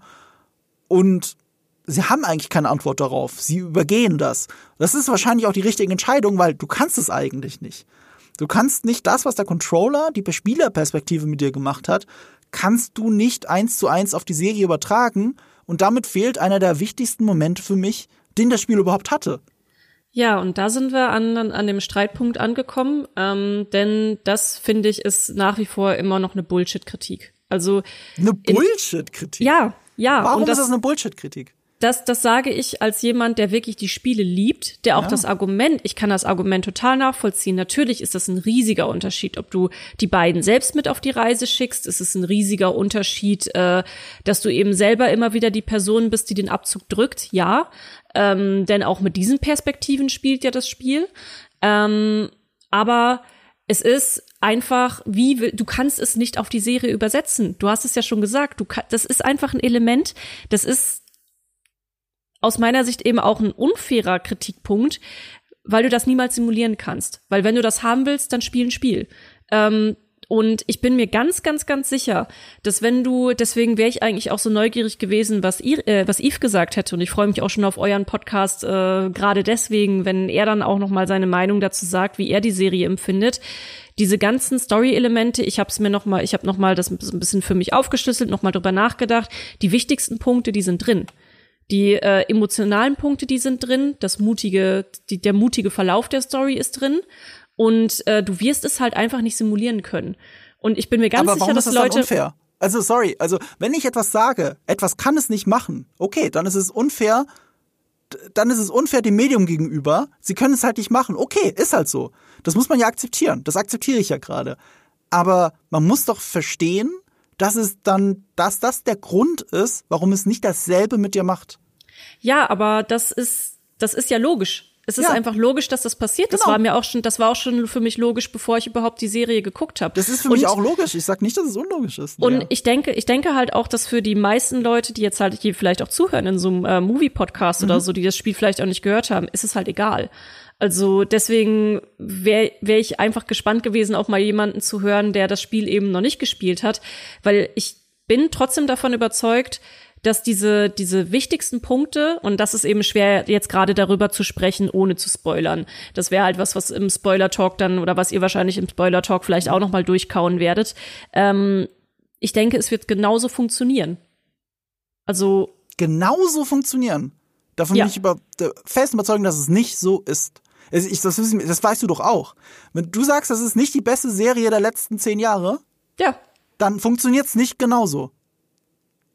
Wenn, wenn du sagst, das ist, also wenn ich, ich sage, das ist das beste, das ist das intensivste Spiel, das ich in den letzten zehn Jahren gespielt habe und es wird nur von einem vielleicht getoppt, nämlich The Last of Us Part 2. Und es geht wirklich nur um die Intensität und was es mit mir macht. Und das erreicht diese Serie nicht. Und die Frage ist halt, warum? Und das ist keine unfaire Kritik zu sagen, du kannst es nicht erreichen. Das ist schade, aber es geht nicht, du kannst es nicht. Das ist nicht unfair, das ist eine Tatsache in dem Fall. Ich, ich weiß aber halt nicht, ob das wirklich dann, also wir sind ja eben befangen, wir haben das Spiel gespielt. Und ich denke halt, dass es für Leute, die das Spiel nicht kennen, darum geht's ja, dass die, die Leute, die das Spiel nicht kennen und als erstes auch die Serie sehen, mhm. ich glaube, es wird für sie funktionieren. So in der Form, wie es für uns gerade nicht funktioniert. Ich, das, das bezweifle ich halt einfach. Ich bezweifle es einfach. Also ich glaube in dem gleichen Maß halt. Wenn ich jetzt, ich garantiere dir, ich gebe dir Brief von Siegel, wenn ich I frage, ist das für dich das beste, die, die beste Serie der letzten zehn Jahre, dann wird der natürlich abwinken. Er wird sich fragen, warum fragst du mich das überhaupt? Das garantiere ich dir. Und das wird Weiß vielen nicht. anderen Leuten ausgehen. Ich kann mir Weiß nicht vorstellen. Also, ich, also ich mag mich da ja täuschen, aber ich kann mir nicht vorstellen, dass der gleiche Critical Acclaim, den die Spieler nun mal haben, bei dieser Serie passieren wird, auch wenn sie 100% auf Rotten Tomatoes hat. Weil das ist ja nicht dasselbe. Es ist ein Unterschied, ob alle sagen, etwas ist gut, und das tun alle, 97% sagen, wow, das ist gut. Oder es ist das fucking Beste, was ich in den letzten zehn Jahren gesehen habe. Das ist, das ja. ist ein Riesenunterschied. Und, und, und da kann die Serie und das gebe ich ja der Serie, die kann das nicht erreichen. Das geht nicht. Es gibt aber Momente, wo ich sage, da hättet ihr näher rankommen können an die Spiele. Ich finde die Serie immer da am stärksten, wo sie eigenständig ist, wo sie eine eigene Tess hat, eine eigene Ellie. Also äh, eigenen Erzählstrang für Bill. Solche Sachen, das sind die großen Stärken dieser Serie, weil sie sich traut, was eigenes zu sein. Die großen Schwächen sind Momente, die auf den ersten Blick genauso aussehen wie im Spiel, auf den ersten Blick, aber nicht dieselbe Wirkung erzielen, auch weil sie, nicht nur wegen dem Controller, anders inszeniert sind. Ein Beispiel. Gewalt. Ein ganz einfaches Beispiel. Es gibt ja zwei grundsätzliche Sachen, wie du an Gewalt rangehst. Du zeigst sie, und zwar explizit, und dadurch macht es was mit dir, ne? Oder du zeigst sie absichtlich eben nicht explizit, lässt es aber im Kopf ablaufen. Ein Meister dessen ist ja Christopher Nolan. Man kann über Christopher Nolan sagen, was man will, das habe ich auch schon in Videos gemacht, aber er ist ein Meister darin wenn ich an The Dark Knight denke, wie brutal dieser Film ist und er ist, er ist, er ist für Kinder freigegeben in den USA, also ab 13. Ich glaube in Deutschland sogar ab 16, weil wir sagen, wir sind ja nicht blöd. Man, weil, für uns hat gerade der Joker jemanden einen Stift ins Gehirn gerammt. Der Film ist ab 16. Fertig. Auch wenn man es nicht sieht. Die Amerikaner sagen, oh, ist kein Blut gespritzt. Ich habe nicht genau hingeschaut. Also das ist für Kinder.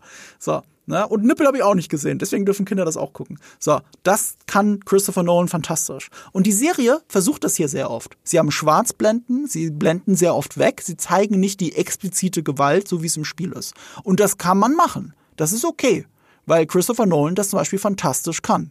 Ich finde nicht, dass die Serie das fantastisch konnte. Gewalt spielt hier eine wesentlich kleinere Rolle und da, wo sie passiert, ähm, ist sie nicht so intensiv wie im Spiel. Und ich glaube, selbst wenn du sie nicht zeigst, hätte sie so intensiv sein können. Dafür schneidet sie zu schnell in die Schwarzblende, dafür lässt die Kamera sich nicht Zeit. Wenn Joel auf jemanden einprügelt in dieser Serie, dann ist das relativ schnell weg. Manchmal ist es sogar nur ein Schlag und dann Cut auf Schwarz. Im Spiel ist es natürlich super intensiv, weil du den Controller benutzt, aber auch, weil die Kamera knallhart drauf bleibt, als One-Shot schon fast. Du kannst auch in der Serie, ohne die Gewalt zu zeigen, weil die Serie ist nicht so brutal, kannst du halt die Kamera dann auf Joel äh, äh, ähm, äh, schwingen und die Gewalt aus sein, also du schaust ihn an, aber nicht das Ergebnis. Und dann bleibst du knallhart 30 Sekunden drauf. Und dann ist das irre brutal. Aber das machen die nicht. Es gibt sogar genauso einen Moment in The Last of Us, Part 2, in dem Ellie sehr brutal wird und die Kamera, die Spieler, äh, die, die Kamera, äh, die, die cineastische Kamera in dem Moment, die ist auch unbeweglich, ist nur auf Ellie gerichtet. Du siehst gar nicht, was sie tut. Du siehst nur das Blutspritzen und du siehst ihren Gesichtsausdruck. Ja. Und das ist super intensiv. Sowas kann eine Serie machen. Und zwar ohne, dass ich den Controller in der Hand dafür habe. Aber das machen sie nicht. Sie kriegen das nicht hin. Sie kriegen das nicht hin, Gewalt so zu inszenieren, dass ich gerade wirklich das Ent, dieses Entmenschlichende, das ist auch ein großes Thema. Du hast gesagt, Hoffnung ist ein großes Thema bei The Last of Us. Entmenschlichung ist das zweite große Thema. Ja. Zu was Menschen bereit sind, aus Rache, aus niederen Motiven, aus, aus Liebe, wozu Menschen bereit sind und was das mit ihnen macht. Und, und das hat die Serie, erreicht sie nie so gut oder so intensiv, wie es die Spiele geschafft haben. Nee, es, es gibt aber auf jeden Fall auch ein paar Szenen, wo sie es auch schafft oder teilweise finde ich auch besser schafft. Besser? Welche, mhm. äh, kannst du mir ja, andeuten, in, in welche Richtung? Ähm, die, nee, kann ich nicht ohne Spoiler. Geht nicht. Ah, okay, ich glaube, ich weiß sogar, was du meinst. Da geht's, da, da kann ich tatsächlich, ja, das könnte sein, aber der, bei dem Thema Gewalt bin ich raus. Das ist einfach, das ist, mein Grundgefühl ist einfach, der, diese Achterbahnfahrt der Gefühle in, in dem Spiel ist so heftig und so intensiv und daran kratzt für mich die Serie nur. Und das ist der große entscheidende Unterschied, egal aus welchen Gründen. Deswegen kann die Serie da nicht mithalten. Sie kratzt nur daran, ist aber toll. Ich ja. möchte der Serie nichts absprechen, die ist super, die macht wenig falsch, aber sie kratzt nur an dieser Oberfläche die ich bei den Spielen, die, beim, die Spieler haben mir die Haut vom Leib gezogen. Und das macht ja, die Serie nicht. Das, das kann halt durchaus sein, aber wie gesagt, da frage ich mich halt einfach, wie viel davon dann wirklich ist äh, der, der Punkt mit dem Controller. Weil ja, das, das kann man halt nicht simulieren und mir war halt auch von vornherein klar, dass die Serie, was das angeht, niemals an, die, an das Spiel halt ranreichen mhm. können wird. Ähm, das ist, wie gesagt, für mich logisch. Ja. Auch das ist so ein Punkt, auf den muss man halt gar nicht lange rumreiten. Ich habe hab dir aber gerade gesagt, wie allein du das mit der Kamera machen kannst. Nur mit der Kamera. Und das hat nichts mit dem Controller zu tun und das macht die Serie nicht. Und das ist übrigens auch kein Zufall. Da muss ich jetzt mal äh, kurz meine, mein Kreuzverhör noch, mein, mein, mein Plädoyer. Und zwar hat die Serie bei neun Episoden, äh, warte mal, nicht, dass ich was falsch sage, äh, sieben Regisseure. Sieben verschiedene. Äh, das ist nicht super ungewöhnlich. Und das ist auch gerade die besseren Episoden. Ne? Greg Mason hat eine gemacht, Neil Druckmann hat eine gemacht. Ähm, also Neil Druckmann hat sein Live-Action-Debüt gegeben. Uh, aber kein einziger der Regisseure oder Regisseurinnen ist in meinen Augen jetzt außergewöhnlich gut. außergewöhnlich. Es sind viele tolle Regisseure dabei, unter anderem von Umbrella Academy und so. Ähm, die, die haben alle keine schlechte Vita. Aber niemand von denen ist ein absolutes Genie. Und das brauchst du manchmal für, so, für sowas. Und das hat mir so ein bisschen gefehlt. Wie gesagt, manchmal, also ich bin ja auch Editor, weißt du, ich sehe da nochmal ein anderes Auge drauf. Ich habe, es gibt eine super intensive Szene, die im Spiel halt mega lang geht, wo du dich fragst, ist da jetzt eine Gefahr oder ist da was Schönes? Und es geht was in was Hoffnungsvolles über. Und in der Serie wird das in 30 Sekunden abgehandelt. Während du im Spiel ja. minutenlang ungewiss bist. Weißt, und das ist, das ist einfach Gefühle, ähm, die die Serie nicht erreichen kann und das hat nichts mit dem Controller zu tun. Das ist eine rein inszenatorische Entscheidung. Ja, den, den Punkt gebe ich dir auf jeden Fall. Also, dass da einfach so ein paar Sachen sind, die, ähm, die eben nicht an die Intensität der Spiele ranreichen. Aber ich glaube, wie gesagt, mir geht's um den Kern. Mhm. Den Kern der Serie, der einen halt wirklich flasht. Ich möchte halt nicht sagen, was es ist, weil sonst äh, Leute, die es halt noch nicht gesehen haben, die, ich kann es gerne dann nochmal nach, nach diesem Podcast sagen, also wenn wir die, die Mikros aushaben, ähm, äh, beziehungsweise die Aufnahme aushaben, weil ich möchte halt einfach nicht, dass, dass Leute dann. Nee, ich, ich, ich finde es zu vage. Was ist der Kern der Serie? Der Kern das muss ja was Aussprechbares sein. Der Kern ist ja die Beziehung. Okay. Der Kern ist die Beziehung ja. und wie sie zueinander stehen, also Aha. jetzt Joel und Ellie, äh, die Beziehung, die sie zueinander aufbauen, ähm, die Veränderungen, die sie beide durchleben, mhm. das Trauma auch, dass sie beide dadurch aufarbeiten mhm. können, dadurch, dass sie mit sich gegenseitig mhm. haben und einfach das, worauf es hinausläuft dann, das, was es in der Endkonsequenz bedeutet. Ich verstehe genau, was du meinst und ich glaube, das ist halt der Punkt, wo wir auseinanderdriften. Ähm, diese, diese Beziehung und die Konsequenzen aus dieser Beziehung sind inhaltlich gleich. Inhaltlich. Bei der Serie ist es für mich an manchen Stellen aber Behauptung. In den, in den Spielen fühlt es sich wie die, wie die Konsequenz an, auf die alles die ganze Zeit hinausgearbeitet hat. Und in der Serie gibt es einen Schlüsselmoment von Joel, der in einer Montage, in einer Montage, also quasi Musik und Schnittbilder, abgehandelt wird, abgearbeitet wird. Und der fühlt sich nicht so an wie im Spiel. Ja, das verstehe ich halt, aber da, wo ich halt mit hänge, und das ist, warum ich es eigentlich auch, mhm. ich, ich wünschte wirklich, ich könnte es mir aus den Augen von jemandem ansehen, der die Story nicht kennt. Mhm. Denn die Konsequenz der Geschichte, die wird zum Teil ja auch über die Neben, über die stärker beleuchteten Nebenschauplätze wird sie noch mal tragischer weil du einfach noch mehr darin hängst, was das wirklich bedeutet, was die Endkonsequenz bedeutet. Und dann geht mir wieder die Episode vom Bill durch den Kopf, mhm. dann geht mir durch den die die äh, Vorgeschichte durch den Kopf, mir geht diese Welt, mhm. diese Nebenschauplätze, die sie geschaffen haben, gehen mir durch den Kopf, die viel stärker ausgearbeitet sind in der Serie. Mhm. Und deswegen kann ich mir halt vorstellen, dass es da dann wieder auf einer anderen Ebene funktioniert. Also ich sag mal bei den Spielen, sowohl bei Part 1 als auch Part 2, jedes Mal, also Zwei habe ich nur einmal gespielt, aber jedes Mal, wenn diese Endkonsequenz da ist, starre ich gegen die Wand. Mhm. Und ich glaube, das wäre mir bei der Serie auch passiert. Ich hätte auch gegen die Wand gestarrt und überlegt so, fuck, was eine Endkonsequenz. Krass. Weil du redest das von machen. zwei oder von eins jetzt gerade? Eins. Eins. eins. Ähm, ich verstehe den Punkt. Mir haben, mit mir haben das diese Nebenschauplätze halt nicht gemacht. Für mich sind die Mehrwert der Serie, aber Sie haben für mich das, was mir fehlt, nicht ersetzt. Und für dich haben sie das ersetzt mhm. und haben eine neue Perspektive drauf gegeben. Ja. Deswegen driften wir da auseinander. Weil das für dich ja, funktioniert hat und für mich nicht so. Das kann gut sein. Und ich weiß halt nicht, ich weiß, ich, da, da, bin ich auch ehrlich, ich weiß nicht, ob das auch funktioniert, wenn ich das Vorwissen von dem Spiel nicht hätte, weil mhm. ich, ich trage ja beides in mir. Mhm. Und deswegen bin ich einfach sehr neugierig, wie es dann halt bei den meisten Leuten oder bei den Leuten ankommt, ähm, in der Form, die das Spiel nicht kennen. Weil ich glaube, es kann halt über die Nebenschauplätze funktionieren, aber ich bin mir auch nicht zu 100 Prozent sicher. Es ist auf jeden Fall eine große Hürde, die diese Serie gehen muss. Weil ähm, anders als Arcane zum Beispiel, für mich bis jetzt die beste Spieleumsetzung überhaupt. Aber da hatte ich auch keine Verbindung zu den Spielen. Aber die Spiele geben das ja auch gar nicht her. Arcane orientierte sich an einem Spiel, League of Legends, und an der Welt von League of Legends, ohne genauso aussehen zu müssen. Ne, sie haben sich mehr orientiert an dem Pro-Material, an dem äh, Cine, äh, Cinematics, die es dazu gab, aber es muss nicht dasselbe sein. Es ist nicht dieselbe Perspektive.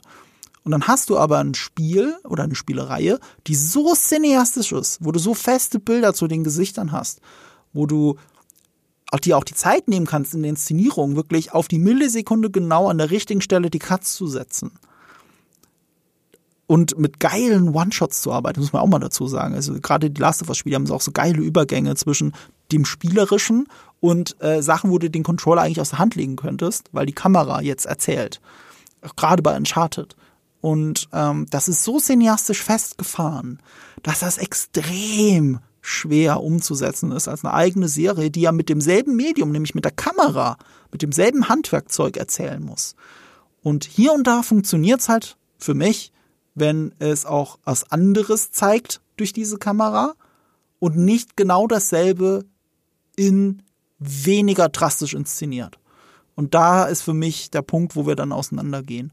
Ähm, gut, dann müssen wir ja gespannt sein, was äh, Eve, also was, was neutralere Person dann dazu sagt. Ja, wobei ich deine Punkte alle sehr gut nachvollziehen kann. ja, ich also es ist, ich, ich, ich bin mir, ich bin mir wirklich auch unsicher in der Sache, weil ich eben, wie gesagt, mich auch nicht hineinversetzen kann in eine Person, die es mit neuen Augen sieht. Aber ich, ich würde gerne abschließend so das so in, in einer Skala ausnahmsweise mal in eine Wertung packen. Ich bin ja nicht so der Wertungsfreund, aber ich finde, hier hilft es sehr, um, um die zwei Sachen miteinander zu vergleichen, was sie mit mir machen wenn ich ähm, das Spiel bewerten müsste, ne, Last of Us Part 1, dann würde ich eine 10 von 10 geben.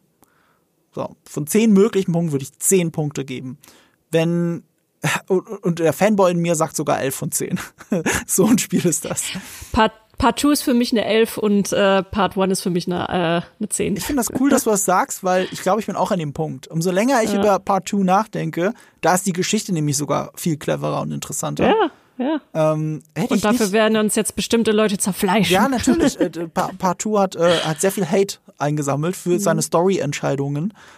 Und diese Story-Entscheidungen haben aber dazu geführt, dass ich eine Geschichte erlebt habe, wie ich sie noch nie erlebt habe in irgendeinem Medium. Die beste, also wirklich die krasseste Rachegeschichte, die ich je gesehen habe und gleichzeitig zutiefst philosophisch, gerade ja. mit dem Ende. Und ja. ja, ich glaube, Last of Us Part 2 ist nicht nur das bessere Spiel, also spielerisch, sondern auch von der Erzählung her, von der Geschichte. Oh, ich glaube, ich schmeiß heute Abend noch Part 2 an, ey. Ich sehe schon, ich sehe schon dein Augen. So, also, äh, also, okay, lass uns festhalten. Last of Us Part 1 10 von 10. Last of Us Part 2, 11, 11 von 10. Jetzt haben wir die erste Staffel The Last of Us auf HBO. Ja. Was würdest du dieser Serie geben, so wie sie da ist? Wir wissen natürlich noch nicht, wie es ist, wenn die Veta Boys drüber gearbeitet ja, haben. Ja, die Veta Boys haben, haben, haben, da, glaube ich, schon echt coole Sachen gemacht, glaube ich. Ja. Aber ich habe ein Gefühl, nee, Quatsch. das ich, ist ich, einfach ich denk, da. Ich, ich denke, da würde ich da, da, da, pff, ja, irgendwo bei einer 8 landen. Warum schreit wir überhaupt? Ich würde auch bei einer 8 landen. Also bei einer 7,5 ja. aufgerundet 8. Das wäre das wär mein Bauchgefühl für The Last of Us auf HBO. Worüber haben wir überhaupt gestritten? Wir haben die gleiche Wertung. Ja, aber wie du schon gesagt hast, Zahlen sind halt Bullshit manchmal. Ja, und, ja, das äh, also es, es kommt ja auch dann darauf an, wie, wie sie ankommt, was diskutiert wird und so. Und ähm, ich glaube auch, dass halt Leute, die das Spiel gespielt haben, würden immer eine andere Wertung geben als Leute, die die Serie so sehen. Kann auch sein, dass ihr am Ende sagt, was streitet ihr überhaupt? Das ist sowas von überhaupt nur eine 5 und eine langweilige Serie. Mhm. Kann auch sein, dass ihr sagt, hä, das ist auch eine richtig geile Serie und beste. Also ich weiß es nicht. Ich bin wirklich so gespannt schon auf die Wertung dieser Serie. Du hast keine Ahnung. Ja, also zumindest, äh, wie gesagt, 100% auf Rotten Tomatoes. Das, das Wichtige ist, sie gefällt jedem. Oh, und ich habe ja. viel auch von Fans der Spiele gehört, zumindest auf Twitter, ne? Das ist immer die Twitter-Bubble, aber ja.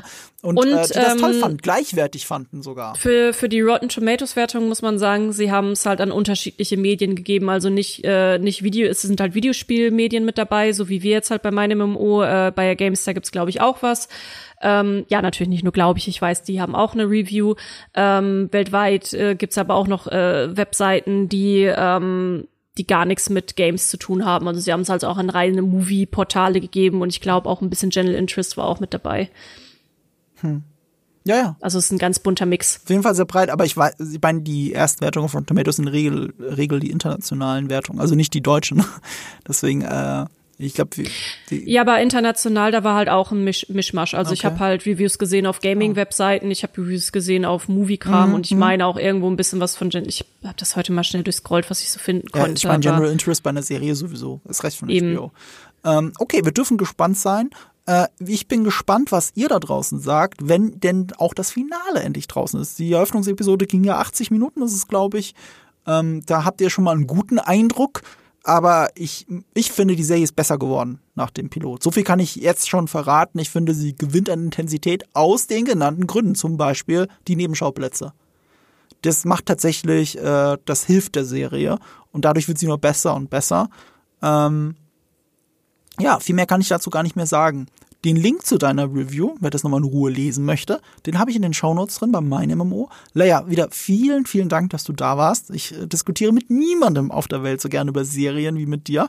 Nicht mal mit Eve, aber lass ihn das nicht wissen, der hört den Podcast sowieso nicht. Weiß ich nicht. Wir können ja noch mal Grüße raus an Eve, falls du zuhörst. Meld dich doch mal. Ich bin schon sehr gespannt auf deine Meinung zur Serie als äh, Walking Dead Experte und jemand, der das Spiel halt nicht kennt. Also den Podcast von euch werde ich mir auf jeden Fall anhören. Das fände ich spannend. Da wird auch mutmaßlich Sebastian dabei sein von Filmstarts. Das ist nämlich auch spannend, weil er auch, so wie ich, großer Fan der Spiele ist. Aber er sitzt ja, er sitzt ja im wahrsten Sinne des Wortes viel näher an Eve. Und, äh, des, und auch großer Walking Dead-Fan, größerer als ich es eben bin. Ich habe ja nach acht mhm. Staffeln aufgegeben. Ähm, und deswegen interessiert mich tatsächlich die Perspektive von beiden dringend, weil ja auch The Last of Us eine Frage der Perspektive ist.